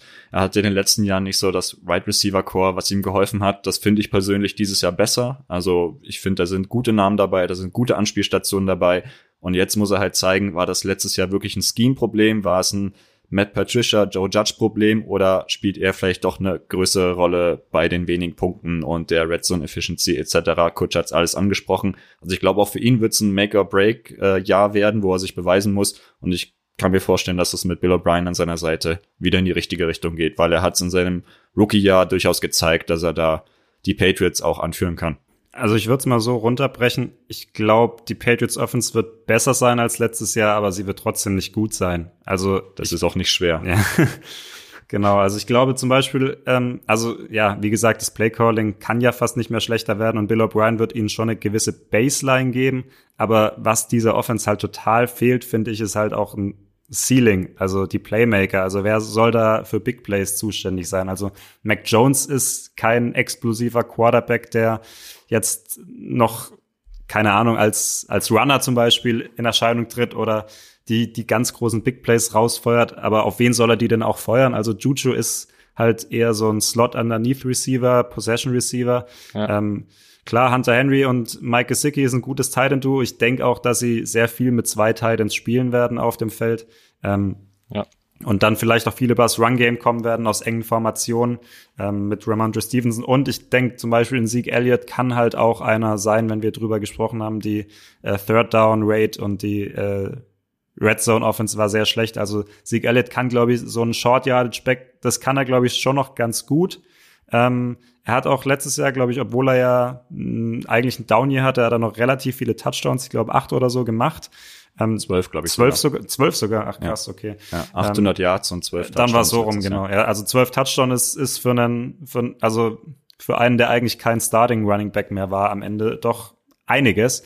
Ich glaube, da kann was gehen, aber mir fehlt einfach bei dem Personal die Fantasie, dass das eine wirklich gute Offense werden könnte. Ich bin wirklich gespannt. Ich vermute, das Foto, wenn es das denn geben sollte, das erwartet uns dann so im Oktober oder November, ob wir Sieg Elliott nochmal mit so einem richtigen Waschbettbrauch sehen. Weil, also wenn der richtig fit gemacht hat, äh, wird, dann doch wahrscheinlich von Bill Belichick, oder Grille? Auf jeden Fall. Einen neuen Haarschnitt hat er ja offenbar auch schon mal aufgedonnert bekommen. Da hat wahrscheinlich Bill Belichick angerufen und hat gesagt, Junge, bevor du jetzt hier auftauchst, geh mal bitte die Haare kurz machen, weil anders geht es hier nicht. Das ist aerodynamischer. Also, ähm, ja, ähm, ganz kurz, weil du Bill gerade angesprochen hast, ich glaube, durch Bill O'Brien äh, kann natürlich Bill Belichick einfach trotzdem, weil eben Joe Judge und Patricia da trotzdem, also er äh, zur Lachnummer wurden, glaube ich, ein bisschen mehr auf die Defense schauen, die ja eh immer gut ist. Äh, es hat sich auch letztes Jahr gezeigt, da haben sie ja auch Matthew Judon und John Uche gehalten und im Draft ist ihnen ja der vermeintlich beste Oregon Receiver äh, Gonzalez in die Hände gefallen quasi. Also, also. Äh, mancher, sorry, versprochen, Cornerback. Äh, das hätten sie gar nicht unbedingt gebraucht, aber der war einfach halt zu haben und dann hat Bill Belichick dazugegriffen. Da weiß man ja, was Bill Belichick aus solchen Leuten machen kann. Und wenn dann Gonzales so eine Sauce Gardner Nummer werden könnte oder kann, dann wäre das natürlich eine Nummer. Und mit Udon und äh, Judon und Uche haben sie ja einfach zwei Stars gehalten. Also um die besseren Offense der Division, der, der, über die haben wir ja geredet. Äh, vielleicht kann die Defense dann diese krassen Offenses ausbremsen und die vermeintlich schlechtere Defense, äh, Offense in der Division dann irgendwie so das Spiel knapp gewinnen. Ne? Ich meine, Belichick ist ja auch bekannt für 13, 10 mhm. Siege oder ich so. Ich denke, darauf wird es auch hinauslaufen. Also Augenschmaus werden die Patriots-Spieler ja. nächstes Jahr, glaube ich, nicht. Also Defense ist, nee, wird gut Fall. sein, Offense wird nicht so gut sein. Ja, 13, 10 21, 18 oder sowas. Ich glaube, das ist schon das höchste der Gefühle nächstes Jahr bei den Patriots. Ja. Aber das weiß man ja, das ist ja Belichick eigentlich herzlich egal, wie hässlich oder schön das aussieht am Ende. Auch für die Patriots haben wir eine Frage von euch bekommen, von äh, Blank Shea, so würde ich dich jetzt mal aussprechen. Blank Shea. Ähm, finden die Patriots endlich zu alter Stärke zurück? Meine kurze Antwort ist ja, Punkt aber das dauert noch ein bisschen. Also bestimmt nicht in dieser Saison, wahrscheinlich auch nicht in nächster Saison, aber das ist ja das Schöne am System NFL. Mannschaften sind mal schlecht, dann haben sie wieder eine gute Phase, dann werden sie wieder schlecht. Ich glaube, das ähm, korrigiert mich gern, was wir bei den Patriots erlebt haben in den 2000er und 2010er Jahren. Ähm, wenn überhaupt, können das nur die Chiefs jetzt machen, so dominant sein in den nächsten Jahren. Aber es ist ja eigentlich außergewöhnlich in dieser Liga. Also was die Patriots damals gemacht haben mit Tom Brady, das ist ja eigentlich nicht der Standard, oder? Würde ich sofort zustimmen. Also kann ich mir auch nicht mehr vorstellen, dass es nochmal ein Team geben wird, das so viele Jahre dominieren wird. Für mich unvorstellbar. Vielleicht noch ganz kurz eine Sache. Ich glaube auch, dass die Patriots wieder zu alter Stärke zurückfinden. Ich glaube auch, dass sie es schon dieses Jahr schaffen werden, einen guten Schritt in die richtige Richtung zu machen. Ich sage aber auch, das hilft ihnen in der Division dieses Jahr nichts. Ist halt Pech. Ich gehe mal, da, da, ich halte mal dagegen. Ich sag, sie finden nicht zu alter Stärke zurück, weil äh, sie haben halt Tom Brady nicht mehr. Sind wir mal ehrlich. Also Mac Jones ist kein Tom Brady, keiner ist ein Tom Brady. So einen Spieler wird es nicht mehr geben in der Liga. Äh, ich glaube ehrlich gesagt, dass die, die Patriots auf Dauer eher, eher im Liga-Mittelmaß festsetzen werden jetzt. Ja, vor allem, weil äh, irgendwann wird auch ja die Zeit von Bill Belichick mal enden. Eben. Und wer eben. weiß, wer da dann in die Fußstapfen tritt. Ja, oder, oder sein, sein Sohn mit der Frisur. ja. ja, oder Mike Rabel. Das macht natürlich irgendwie auch Sinn, ne? Ist unter ihm Super Bowl-Sieger ja. geworden. Wer weiß, das ist noch Zukunftsmusik. Jetzt kommen wir nochmal zur Gegenwart. Michi, du bist dran mit den Dolphins. Neun Siege, acht Niederlagen. Erstmals seit 2016 wieder in den Playoffs gewesen, vergangene Saison. Dort gab es dann aber das sofortige Aus gegen die Bills, wenn auch viel knapper als erwartet. Ich habe so eine Vermutung, was dein X-Faktor sein könnte. Das liegt ja natürlich bei den Dolphins auf der Hand. Komm, verrate es uns. Was ist dein X-Faktor bei den Dolphins? Ja, ich wäre natürlich gerne, hätte ich was Interessantes oder Spannendes genommen, aber man muss ja auch realistisch bleiben. Ähm, es dreht sich bei den Dolphins alles um Tour, Tango Vailoa und der X-Faktor für mich ist nicht Tour an sich, sondern seine Gesundheit. Also wir wissen es alle, er hat letzte Saison zwei dokumentierte Gehirnerschütterungen erlitten. Vielleicht waren sogar mehr, wissen wir nicht genau. Und mit ihm waren die Dolphins eins der besten Teams in der NFL am Anfang der Saison. Ohne ihn waren sie in den Playoffs dann am Ende chancenlos, wenn auch nicht so chancenlos wie gedacht. Ähm, aber wenn man die Szenen so gesehen hat und weiß, was diese CTE-Krankheit, von der wir mittlerweile alle wissen, mit einem macht, dann war man irgendwie, so ging es mir zumindest, schon fast versucht, ihm so zuzurufen, bitte lass es jetzt mit dem Football, lass es einfach, schau, dass du gesund wirst. Und ganz ehrlich, ich hätte es auch zu 110 Prozent verstanden, wenn er seine Karriere beendet hätte. Er hat jetzt auch selbst gesagt, ja. dass es für ihn in der Offseason einfach nur darum ging, erstmal gesund zu bleiben.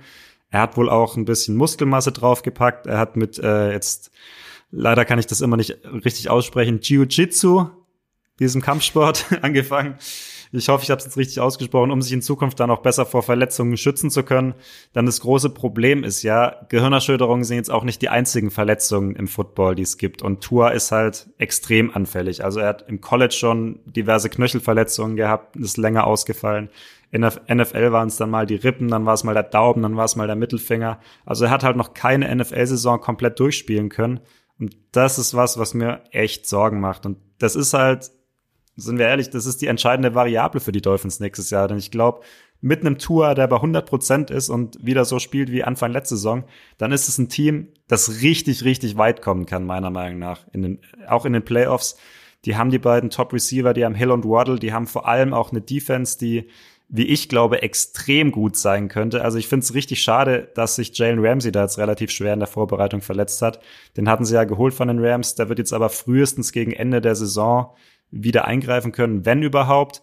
Und vor allem, und das ist für mich vielleicht sogar die größte äh, Verstärkung im Vergleich zu letzter Saison, äh, sie haben als Defensive Coordinator Vic Fangio geholt. Und ähm, das ist für mich zusammen mit Bill Belichick, über den wir jetzt gerade gesprochen haben, das Defensive Mastermind schlechthin in den letzten 10, 20 Jahren NFL. Also das ist eine mega Ver Verpflichtung gewesen, meiner Meinung nach. Defenses von Vic Fangio, die sind immer gut. Und die Dolphins sind ähm, ja auch noch einfach personell sehr gut besetzt mit Bradley Chubb, den sie letztes Jahr geholt haben, Xavier Howard, Christian Wilkins noch in der D-Line, vielleicht dann irgendwann noch Jalen Ramsey in dieser Saison. Ich glaube halt, das kann richtig abgehen, aber halt auch nur, wenn Tua fit bleibt und das wissen wir leider nicht. Du, also wir haben ja, Michael, wir haben ja letztes Jahr oft über Tua ja. geredet, weil einfach wir auch ja vermutet haben, dass die körperliche Konstitution bei ihm einfach irgendwie ständig Verletzungen und eben im letzten Jahr halt ständig Gehirnerschütterungen hervorruft. Deswegen hoffentlich hat es Jiu-Jitsu oder wie es ausgesprochen wird, äh, gut geholfen und dass er da einfach fit ist, weil es äh, kann man dem Jungen dann einfach auch nur wünschen, weil das war schon, das war einfach nicht schön mit anzusehen, wie er dann da da lag oder da einmal auch gekrampft hat und so. Das war schon echt nicht schön. Und dann muss man am Ende sagen, wie du, wie, wie du ausgeführt hast, das Team ist einfach so gut insgesamt, dass er am Ende in den Playoffs nur 31 zu 34 gegen die Bills verloren haben und das eben mit Skylar Thompson. Also wenn da ein Tour da gestanden wäre, dann äh, wahrscheinlich Good Nacht Bills an der Stelle. Also das zeigt nur einfach, dass der X-Faktor, ich habe es auch vorhin schon bei Rogers gesagt, natürlich ist ein X äh, Quarterback immer ein X-Faktor in einer Saison, da hängt einfach viel dran.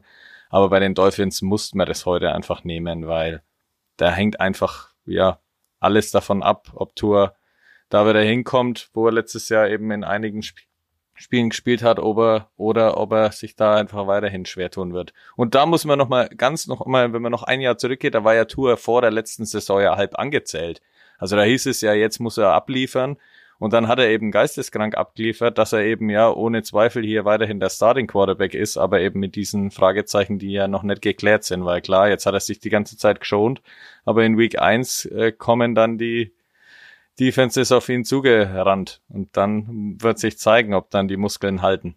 Wir müssen bei Tour über die Frage sprechen, wie viel Business ist in der NFL und wie viel Menschlichkeit ist da erlaubt. Also wann schützen die Coaches ihn selbst? Ich glaube, er selber wird von sich aus so gut wie nie sagen, ich lasse es bleiben, es macht keinen Sinn. Ich glaube, da muss von außen die Ärzte, die Coaches müssen ihm da helfen sie haben, sie vertrauen ihm, sie haben, soweit ich das weiß, seine Fünfjahresoption gezogen, bezahlen ihn jetzt dick, also sie glauben weiterhin an ihn und seine Fähigkeiten und dass er diese Gehirnerschütterung in den Griff bekommt. Ihr habt es gesagt, er soll den Ball schneller loswerden, er hat Muskelmasse aufgebaut, er braucht auf jeden Fall Unterstützung im Run-Game, das war letztes Jahr 100, 100 Yards pro Spiel, das glaube ich wird ihm auch nochmal weiterhelfen.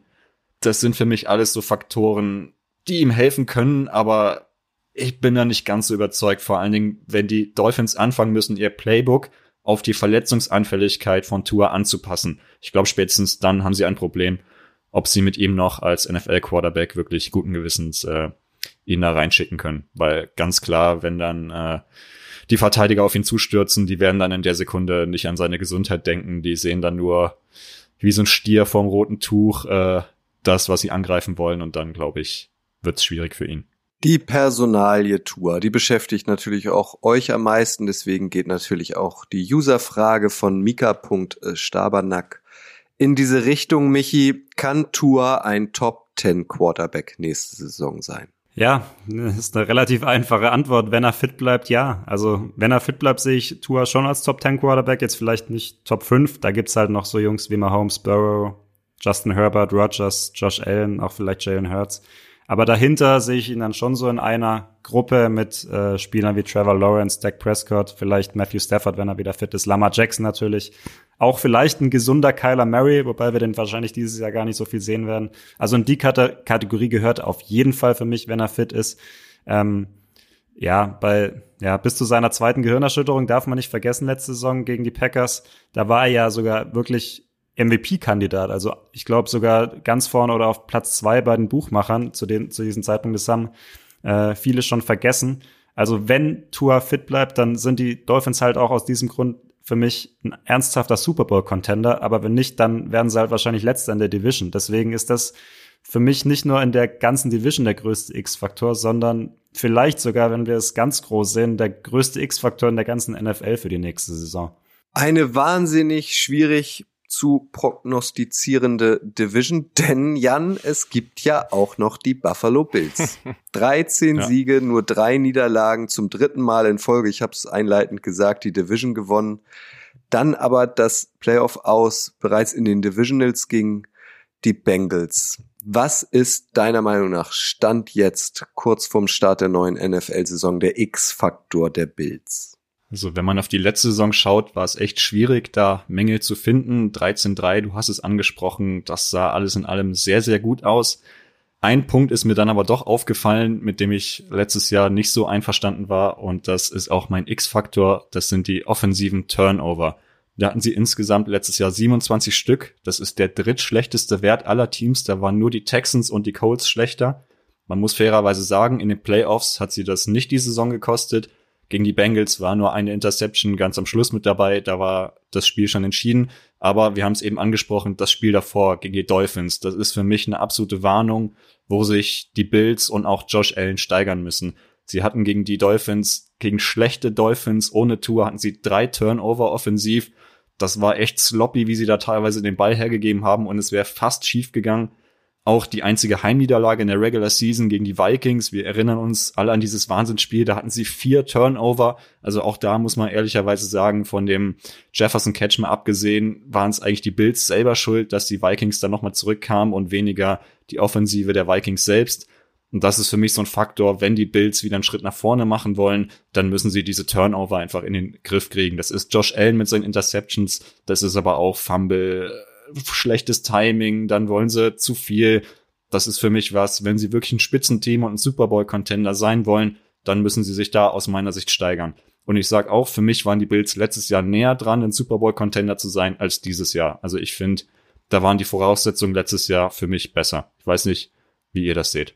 Ja, sehe ich absolut genauso. Also vielleicht um da gerade anzuknüpfen, also ein X-Faktor in der Defense äh, ist dann vielleicht noch Von Miller. Also der hat sich ja letztes Jahr dann das Kreuzband gerissen, der hat dann extrem gefehlt, ähm, dann in den Playoffs auch.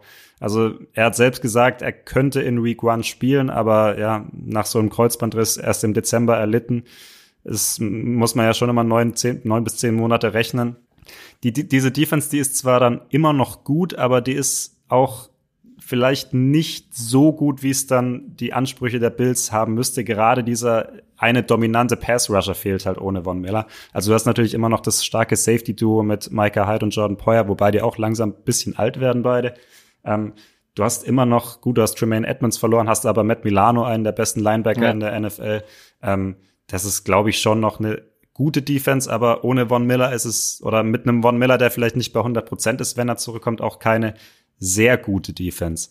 Ähm, aber ja, die, die Turnover offensiv ist natürlich, das, so kannst du nicht die Division gewinnen. Ich könnte mir vorstellen, ich weiß nicht, wie ihr seht, dass sie vielleicht ein bisschen mehr das Running Game äh, einbinden werden im Vergleich zu den letzten Jahren. Also vielleicht noch mal ganz kurz auf letzte Saison zurück. Du hast es richtig gesagt. Die Defense hat halt auch viel kaschiert. Sie haben einen 13-3-Rekord, der ist super. Da sind diese Turnover nicht so aufgefallen. Da war dann viel, okay, der Ball ist jetzt weg, dann halt three and out und dann haben wir ihn wieder und dann versuchen wir es neu. Aber du hast halt keinerlei Garantie, dass es dieses Jahr einfach so weitergeht. Und deshalb bin ich der Meinung, ähm, dass sie sich nicht zu 100% auf ihre Defense verlassen sollten, sondern eben dieses Sloppy Play besser in den Griff kriegen sollten. Das ist für mich auch der größte Faktor. Ich habe nochmal rausgesucht, also sie haben letztes Jahr diese drei Spiele, die es verloren haben, waren 19, 21 gegen die Dolphins, 17 zu 20 gegen die Jets und 30 zu 33 in der Overtime gegen die Vikings. Das krasse Spiel.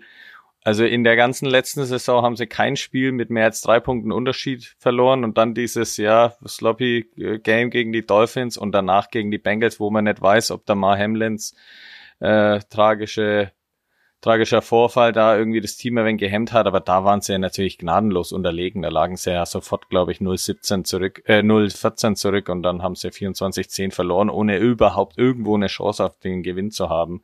Also das müssen sie gerade in solchen ganz, ganz wichtigen Spielen einfach in den Griff kommen. Und da kommt natürlich dann das Run-Game irgendwie mit rein.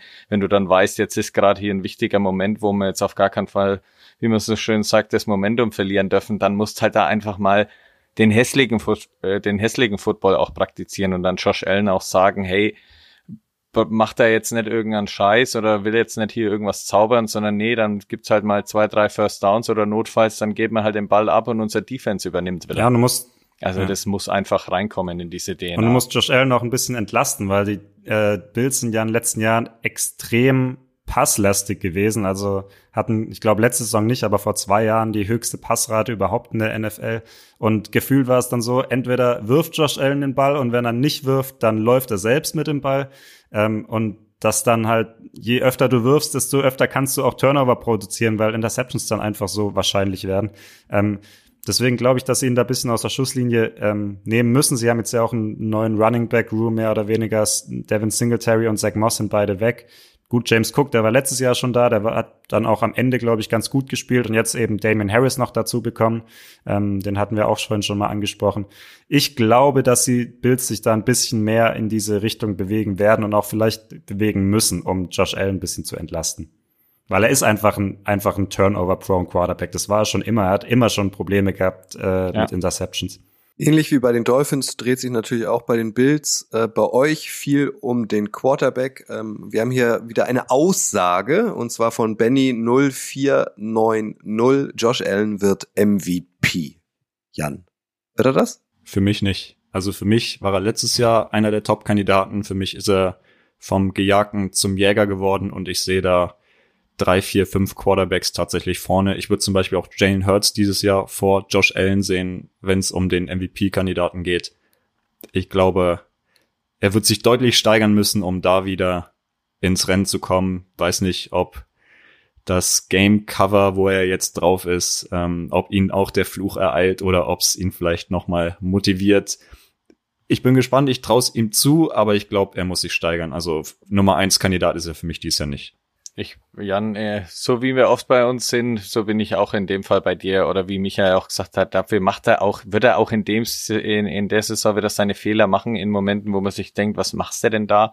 Das gehört irgendwie zu seinem Spiel dazu. Das ist halt so, das, da müssen sich die Bills-Fans drauf einstellen, auch wenn er irgendwie mit Laufspiel und so weiter entlastet wird. Aber ich sehe ihn da auf gar keinen Fall als MVP-Kandidat auf. Seitdem muss man abwarten, wie sich das mit Stefan Dix einspielt. Das waren ja irgendwie auch ein wenig da hat er ja selber vor einigen oder vor zwei, drei Monaten dann auch gesagt, dass er da auch mit dran schuld ist, warum sich der nicht mehr so wohl fühlt, weil er letztes Jahr eben nicht mehr so viel Anspielstationen und Pässe bekommen hat wie im Jahr davor irgendwie. Und wenn dann dir der wichtigste Receiver, der teuer bezahlt ist, wegbricht, dann kann natürlich auch schon wieder irgendwie viel, viel in die Brüche gehen.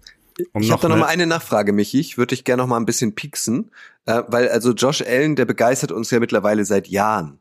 Aber damit er auch Nachhaltigkeit hat, damit auch in einem Jahrzehnt oder in zwei Jahrzehnten noch über ihn gesprochen wird, muss der doch jetzt auch mal Titel holen. Also den MVP oder den Super Bowl, oder? Also sonst verpufft das so irgendwie, oder nicht? Ja, klar, und das Titelfenster ist, war jetzt halt die letzten ein, zwei Jahre weit offen. Ähm, sehe ich genauso wie Jan. Ich sehe dieses Jahr die Bills einen Tick schlechter als letzte Saison.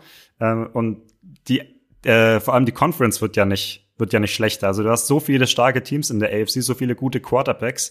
Ähm, und ja, also ich sehe es genauso. Er muss jetzt dann irgendwann mal auch an die großen Pötte ran, so mehr oder weniger. Und ähm, ich sag mal, der MVP-Titel, um da mal noch eine Lanze zu brechen für seine Chancen, er hat halt dieses extreme Spektakuläre in seinem Spiel. Und äh, das ist bei den Voters ja auch immer gefragt. Er hat dieses hohe Ceiling, über das wir jetzt äh, gesprochen haben. Deswegen sehe ich seine Erfolgschancen schon gegeben. Ich sehe sie zum Beispiel auch, Jan, höher als die von Jalen Hurts und auch höher als die von Tua ähm, weil die vielleicht jetzt nicht so diesen spektakulären Spielstil pflegen wie äh, Josh Allen. Und wenn der dann in seine Zone reinkommt, wir haben es gesehen vor zwei Jahren, dieses Playoff-Spiel gegen die Chiefs, was sie dann verloren haben, aber wo er unglaublich gespielt hat. Wenn er auf dem Level mal konstant performen könnte, dann ist er absoluter MVP-Kandidat. Aber er muss halt seine Fehlerquote runterschrauben. Damit steht und fällt halt alles. Und ja, Stand jetzt sehe ich ihn schon als Top-5-Kandidat auf den MVP-Titel, aber zum Beispiel einen Mahomes oder einen Burrow ich glaube, die sind nicht nur bei den Buchmachern zu Recht auch deutlich besser postiert in diesem MVP-Rennen. Lasst uns auch in dieser Division äh, zu unseren ähm, Standing Tipps am Ende der Regular Season kommen, wie immer ohne Rekord ähm, oder weitere Erläuterung. Und äh, Grille, du hast diese Division angefangen, deswegen werfe ich dir den Ball an dieser Stelle auch wieder zu mit einer weiteren User-Aussage von Mr. Panda. Der sagt, die Dolphins werden die Bills vom Thron stoßen. Siehst du das genauso? Ich habe tatsächlich die Dolphins auch vor den Bills. Ich habe aber, weil ich habe vorhin ja schon mutig die Giants hoch, ich habe aber einfach mal ganz mutig die Jets von vier auf eins gehoben. Also wenn das alles irgendwie hinhaut mit dieser Offense, mit Rogers und so weiter, dann können die schon einige Siege mehr holen und sieben hatten sie schon.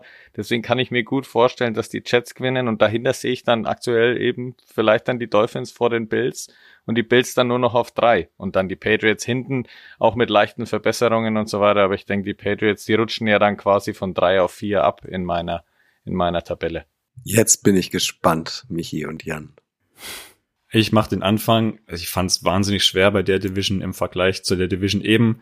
Ich habe es tatsächlich auch wie Grille. Ich lasse die Jets auf eins schießen. Ich lasse die Dolphins klettern auf zwei. Ich glaube, die Bills werden ein schwächeres Jahr haben und auf drei landen.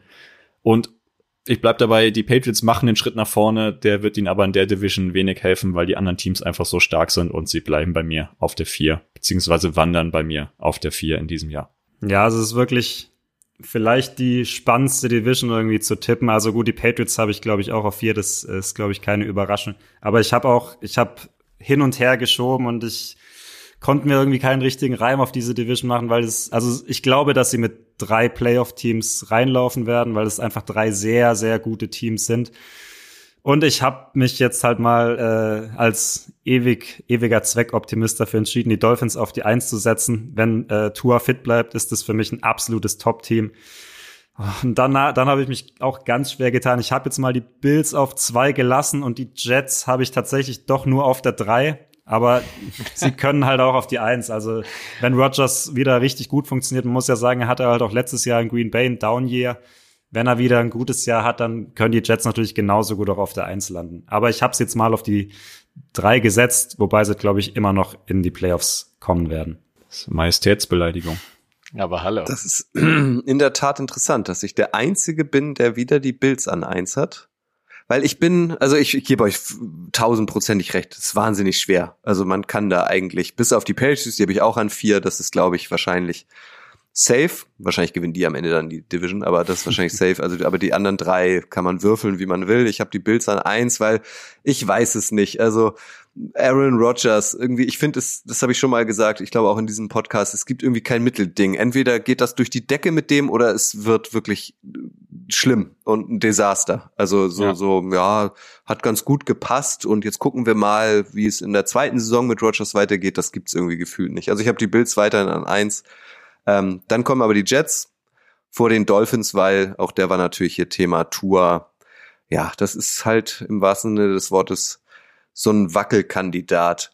Ihr seid natürlich auch herzlich eingeladen, uns euer Feedback zu geben, uns eure Einschätzung zu geben, welche Mannschaft auf welcher Position letztlich die Regular Season ähm, abschließt. Jan, wir werden diese ganzen X-Faktoren und auch Standings und so weiter auch wieder äh, für Instagram aufbereiten, richtig? Absolut korrekt. Sehr gut. Also gebt uns, gebt uns gerne Feedback. Abschließend vielleicht einmal zu der Division. Ihr habt es andeuten lassen. Das ist gefühlt die beste in der NFL-Saison 2023 stand jetzt, oder?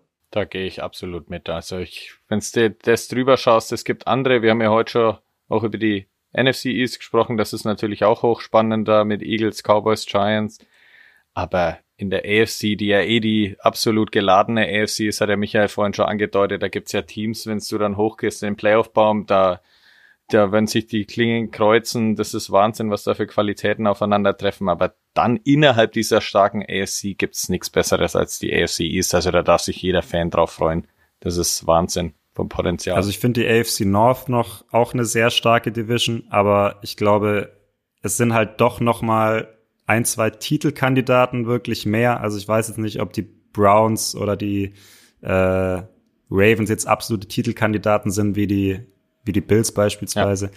Ja. Ähm, und du hast halt irgendwie auch kein schlechtes Team in der AFC East. Also ich glaube halt auch nicht, dass die äh, Patriots komplett absacken werden. Also ich, deswegen würde ich auch mitgehen. Ich glaube, nee. die AFC East ist äh, die stärkste Division nächstes Jahr und ich bin extrem gespannt auf diese Division, weil am Ende sind auch die Patriots, du kennst es halt da doch wieder, Belichick-Spielern doch wieder irgendwie Belichick-Ball und dann stehen die am Ende doch wieder vor dem letzten Spieltag und haben noch Playoff-Chancen. Und also da bin ich extrem gespannt auf diese Division. Das wird, glaube ich, geil anzugucken sein nochmal an dieser Stelle der Aufruf, äh, lasst uns gerne Feedback da, entweder unter den von schon äh, uns angesprochenen Instagram-Posts. Ihr könnt natürlich uns auch immer gern eine Mail schreiben an info.kicker.de oder redaktion.footballerei.de. Jan, Michi, Grille, ich, Detti, wie sie alle heißen, Thomas. Äh, wir haben natürlich auch alle noch private Accounts auf Instagram zum Beispiel. Da seid ihr auch herzlich eingeladen, uns anzuschreiben, uns eure Meinung mitzuteilen oder uns eure Fragen zu stellen. In der nächsten Ausgabe von Icing the Kicker, das ist heute in zwei Wochen am 31.8., da halten wir es mit dem Pet Shop Boys und äh, Go West. Äh, da geht es dann um die AFC West und die NFC West. Damit beenden wir dann auch unsere Division Previews und danach geht es dann auch wieder in den wöchentlichen Rhythmus von Icing the Kicker zum NFL Kickoff Spiel am 7.9. zwischen den Chiefs und den Lions. Ab dann gibt es uns natürlich wieder wöchentlich. Michi, bist du ausgeruht dafür? ja, ich gehe in der Zwischenzeit noch in Urlaub, deswegen muss es ja so sein. Ach, also das, deswegen werde ich in zwei Wochen auch nicht dabei sein. Da werde ich euch dann äh, schön äh, von der Villa aus Kreta hören. Ach, wie schön. Jan, Grille, seid ihr dabei in zwei Wochen? Ich bin auch nicht dabei. Ich äh, genieße dann auch, wie über den Division-Sieg der Seahawks gesprochen wird. Ich gehe wahrscheinlich auch nochmal zwei Wochen vorher in die Darkness, um nochmal den Kopf freizukriegen, damit wir dann bei Kickoff alle auf 100% sind. Und du jetzt auch noch Grille oder? Ich bin in zwei Wochen ja auch nicht da, weil ich habe mich ja dafür dann für den von dir schon angesprochenen Start-Podcast am 7. eingetragen. Also ich gehe dann ins richtig heiße, wenn es dann wirklich quasi Stunden davor äh, ja Stunden vor Kickoff-Start abgeht, da bin ich dann wieder dabei und bis dahin lese ich mich noch weiter ein. Fußball geht ja auch los, Bundesliga und so weiter. Also jetzt dürfen sich Sportfans, Sportfans überall drauf freuen, dass alles wieder abgeht. Das ist doch schön. Nur DFB-Pokal ist für dich halt schon vorbei, ne? Ja. Das ist schon vorbei als Werder-Fan, leider. ja, aber die Frauen sind noch dabei. Zweite Runde. Jetzt, jetzt natürlich die Frage, Kutsche, bist du dann wenigstens in zwei Wochen dabei und hältst zumindest die Runde hier ein bisschen am Leben oder müssen wir die Crew komplett austauschen? Tatsächlich nicht. Tatsächlich nicht. Aber, und das kann ich sagen, äh, es ist also für äh, mehr als adäquaten Ersatz gesorgt. Ich spoiler das an dieser Stelle äh, einfach schon mal. In zwei Wochen wird euch in diesem Podcast unter anderem Adrian Franke äh, beglücken. Äh, der Kicker-Kolumnist, der ist mal wieder dabei. Detti ist dann auch wieder dabei. Also auch das wird eine schlagkräftige Truppe sein. Jungs, es hat mir sehr viel Spaß gemacht ähm, und ich bedanke mich bei euch. Vielen Dank. Danke dir. Bis dann. Danke dir, Kutsche. Äh, ich warte natürlich noch aufs Autogramm dann. Ich schände dir den Umschlag ja, zu. Ja, bitte ne? frankiert. Mit, un mit unterschriebenem Jaguars-Trikot oder so am besten. Ja, das geht. Frankiert. Ich unterschreibe aber nur Bortles oder Lawrence-Trikots. Andrew okay. Cisco würde ich auch noch nehmen. Den mag ich auch. Okay. Danke euch. Ciao. Ciao. Ciao, ciao zusammen.